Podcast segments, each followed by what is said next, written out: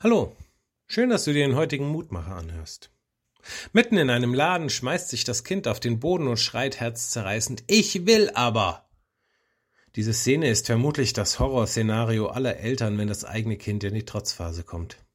Denn sie wissen, wie schwer es sein wird, dem Kind in diesem Moment wirklich liebevoll zu begegnen und ihm zu erklären, warum es den neuesten Wunsch gerade nicht erfüllt bekommt.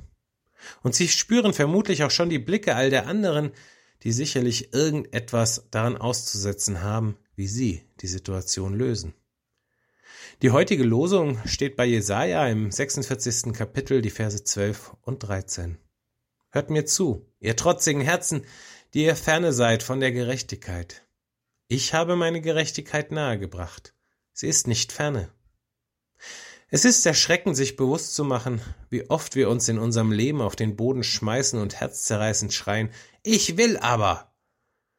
Gerade in den letzten Wochen, in denen unsere Möglichkeiten aus gutem Grund eingeschränkt waren und es auch weiterhin noch sind, konnte ich an mir selbst und auch an anderen beobachten, wie trotzig wir Menschen eigentlich sind. Wir wollen etwas und wir sind überzeugt davon, dass es uns zusteht. Und wenn wir es nicht bekommen, dann werden wir zu trotzigen Kindern, denen es vollkommen egal ist, ob der eigene Wunsch gerade angebracht ist oder nicht. Wie gut, dass unser himmlischer Vater die Ruhe selbst ist und er liebevoll und barmherzig auf unser Tun schaut. Er lässt uns toben und schreien, ohne sich darüber Gedanken zu machen, wie die anderen ihn anschauen.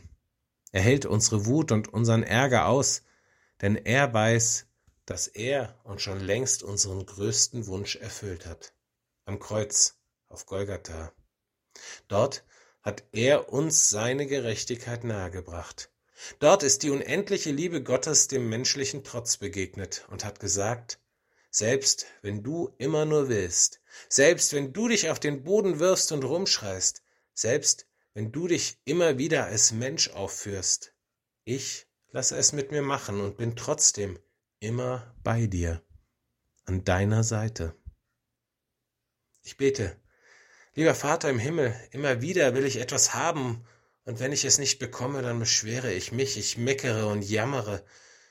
Hab Dank, dass du mir dann nicht mit deinem Zorn begegnest, sondern dich liebevoll mir zuwendest. Hilf mir, dass ich immer wieder versuche, deinem Beispiel zu folgen. Ich bitte dich, für uns trotzigen Menschen. Schenke uns auch heute deinen Segen. Amen. Morgen gibt es an dieser Stelle wieder einen neuen Mutmacher und für heute wünsche ich dir noch einen gesegneten Tag. Bleib behütet.